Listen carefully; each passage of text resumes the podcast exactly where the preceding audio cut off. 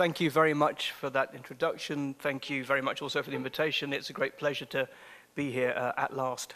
Um, uh, buzzwords, you mentioned buzzwords. I'm hoping that uh, by the time I finish, they'll be less, less buzzy and, and more meaningful, but let, let's see how we go. So, ladies and gentlemen, I'd like you to imagine life in a few years' time.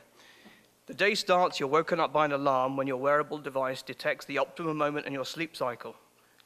It has already alerted your kitchen that you'll be down in 15 minutes, at which point your coffee maker has your espresso ready for you, and another machine has made your breakfast. Your journey to work, if you have to make one, is in a connected autonomous vehicle, and during the ride, you look at the early morning mails which have been prioritized by an intelligent mail client, and that's also prioritized your working day. It doesn't even occur to you to look out of the window, and in fact, the vehicle may, may not even have windows. Your breaks at work are spent in a sleep pod which produces just the right ambience for you to have a refreshing 15 minute sleep. For the evening, an intelligent digital assistant searches the calendars of your friends for availability and then books the most suitable, mutually convenient location for you to have dinner, play golf, or whatever. All day long, your wearable has been monitoring your heart rate, your cortisol levels, your blood sugar, and many other things, and on that basis proposes what you should eat for dinner and when you should sleep. And because the programming has been designed using behavioral science, you accept the recommendations. This pattern of existence is designed to maximize your productivity. But does it? And if it does, then for how long before we begin to feel that something is missing? Now, that's not a new thought. Sci fi writers have been writing about this kind of thing, about societies driven by machines for decades, and it never seems to end happily slide. So this slide is, uh, it comes from a report written by Arthur Andersen, for anybody who can remember them. Uh, in 1985, it was a prediction of the future. Uh, I won't read it all. It was a prediction about cities in 2015. The key point were, is that they were predicting that city centres would be inhabited only by people who couldn't afford to move out. Now, of course, it's the opposite of what happened. And now, why, why were they so wrong? Because suburbs are boring. There's something about cities that speaks to some, a deep need within people. So we need to ensure that cities can meet those needs. A real life story. 15 years ago, a friend of mine had to catch a bus in London on a rainy day. When he got to the bus stop, he saw a young lady without an umbrella and offered to share his. They got chatting, and a few years later, they got married.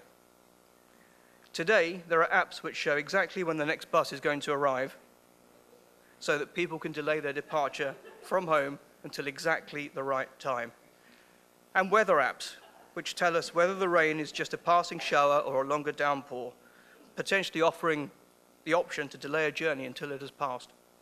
With today's tech, my friend would have been a little bit more productive, but he wouldn't have met his future wife.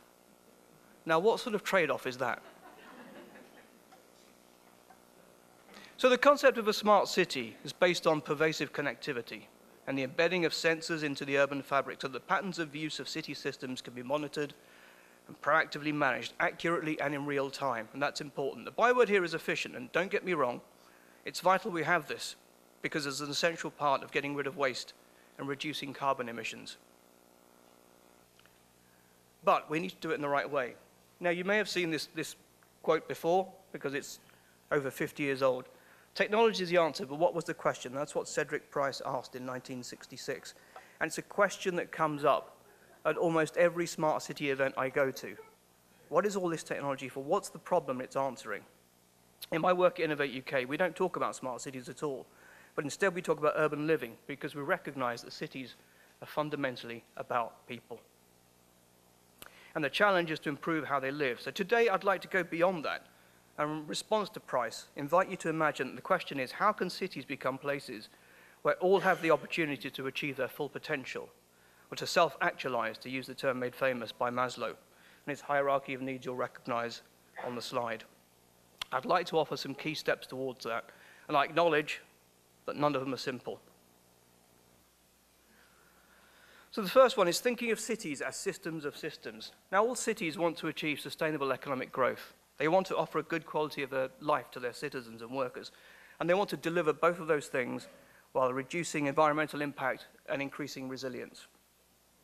City authorities recognize that they can't achieve those things while continuing to deliver their services through silos. And why not? Because complex urban challenges don't fit neatly into silos.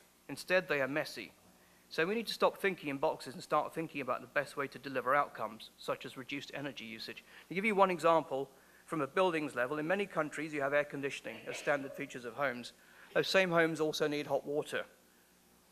So on the one hand, you're taking heat out, and on the other, you're creating it. It would make a lot of sense if the two things were linked, but they rarely are because heating and cooling are thought of as different systems.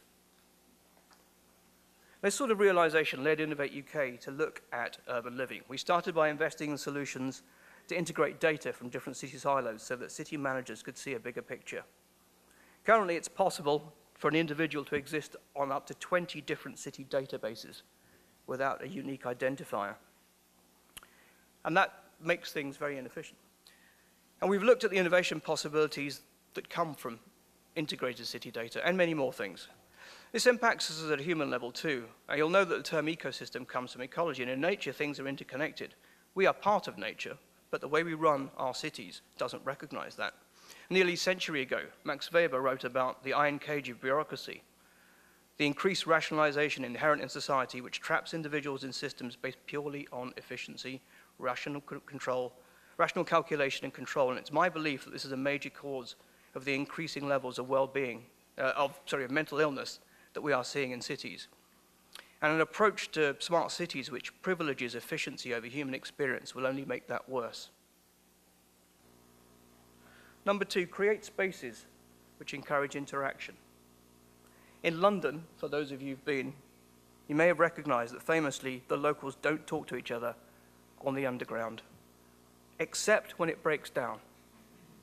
When the norms are disrupted, we are prompted to connect, and that has meaning. As social animals, the need for connection defines us. In a smart city, where everything is seamlessly integrated and failures are rare, the chances to make those connections are reduced. So we need to find new ways to provoke those connections.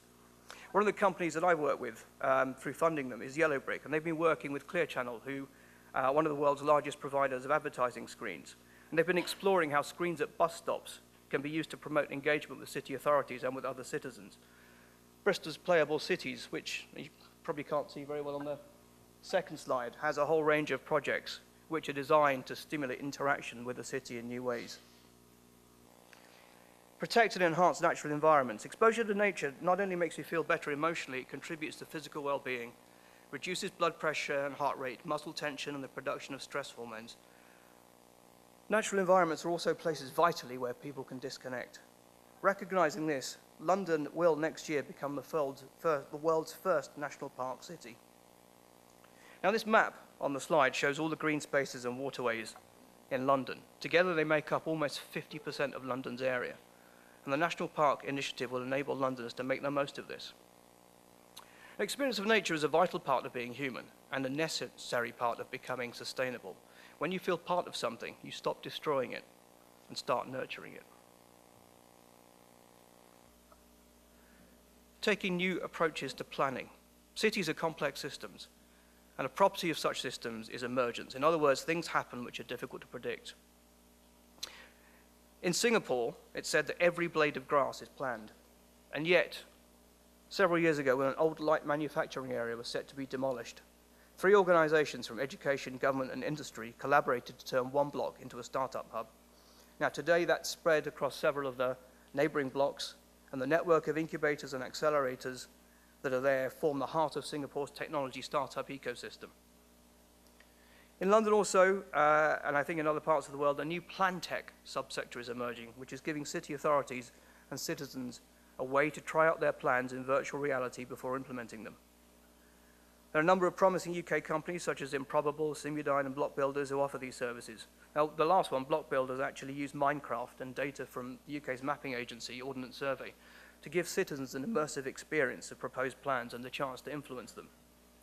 Taking that kind of approach to planning gives citizens a greater stake in their cities and leads to the design of environments which are more conducive, I think, to self-actualization. Welcome new people, the innovators, the entrepreneurs, the immigrants, the students, the ones who bring new ideas and sustain your city, as has been the case for the world's greatest city for centuries, cities for centuries. They bring the perspectives of an outsider and see opportunities that locals have become blind to. They bring new foods, new styles, new music, and new ideas. Last year, I spent a week between three of China's tier one cities. Now, what China has achieved is amazing. There's a lot of energy and dynamism in how the economy is developing. But when I went on to Hong Kong, I experienced something completely different. There were African street musicians, Indian shopkeepers, Western business people, and more. It has an incredible entrepreneurial energy which you can feel. I think the diversity makes a significant difference. Celebrate your heritage. Research shows that time spent in an environment with history enhances well-being. It's been said, I can't remember who said it, but it's been said that no one goes on holiday to cities which were built after 1920. And I can believe that. I visited Tehran several years ago, where nearly 100 years ago, the newly installed Shah tore down most of the city's historical buildings in the name of modernism. And you can feel, if you've been there, it feels a little soulless as a result. Historical buildings, monuments, and parks connect us directly, I think, to where we have come from. And citizens who live and breathe that are likely to have higher levels of self-esteem. Seven, open your city's data. It helps citizens make more informed choices and can also help them create enterprises. And the creation of this data is funded by taxes on citizens. So citizens ought to have the right to use it anyway. But it isn't that simple, of course. How this is done and the rules around what gets collected and released from whom and through what mechanisms require careful consideration. Citizens should be involved in shaping those decisions. And beyond the democratic principle, there isn't always an obvious business case for opening data. You can look around the world see that valuable things have come from open data in other cities, and surmise that the same will happen in yours. But in these times of tight city budgets, that isn't enough. So an approach needs to be designed to ensure that the value from releasing that data is properly distributed. Good example in this space is Citymapper, startup in London, which took data from Transport for London to build an app that helps Londoners travel around their city more efficiently using time, cost, uh, and carbon and calories as their parameters. It's a free app, and it's been so successful that the additional data generated by its use has led Citymapper to start a physical service, a bus route which better reflects the travel patterns of real Londoners. They're working now in 39 cities across the world, and are also working with others to help them open their data in an effective way. Involve your citizens. Asking what people want isn't always useful. As Henry Ford famously said, if I'd asked people what they wanted, they would have said a faster horse. Asking them how something makes them, asking people how something makes them feel yields much greater insight.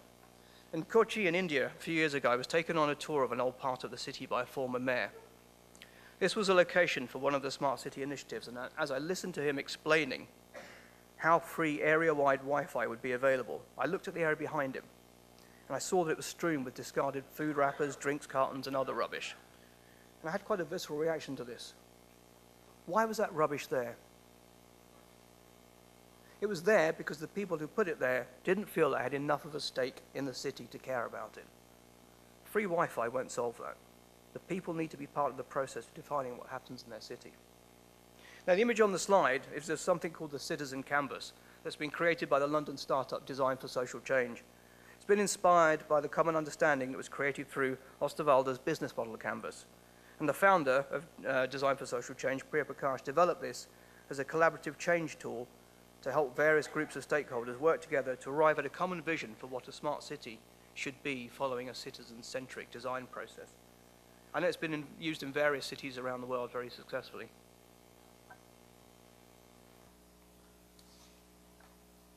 Number nine, take a pluralistic approach to education. People learn differently and have different abilities and needs. And in cities, often come from different backgrounds. So equality of opportunity demands that this is acknowledged. And cities will reap the rewards of doing that, not least by continuing to attract new people. And of course, a well-educated citizen, citizenry contributes more to the economy and overall to society than a poorly educated one. Presence of leading research and teaching institutions also draws in talent and sows the seeds of innovation. But that isn't the reality of every city. Peterborough, Peterborough in the UK, for example, identified that it's the largest city in the UK without a university and made compensating for that part of their future city program. by focusing on skills development. And it worked. At the Smart City Congress in Barcelona in 2015, they were awarded the title of the world's smartest city. And finally, measure progress differently. A study carried out by psychologists Daniel Kahneman and Angus Deaton found that money only buys happiness up to $75,000.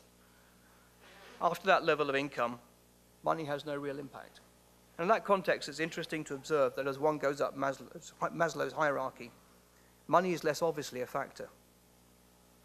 We need an approach to measuring city performance which recognizes this. There are a number being developed. This one shown on the slide is based on the idea of integrated reporting, based on the six capitals concept.